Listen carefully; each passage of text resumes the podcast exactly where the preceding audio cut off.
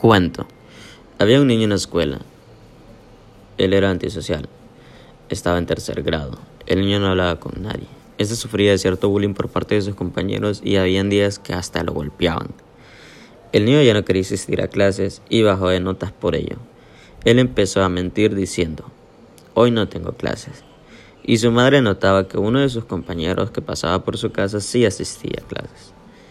Fue allí donde investigó por medio de sus compañeros y descubrió que a su hijo le hacían bullying y daño físico.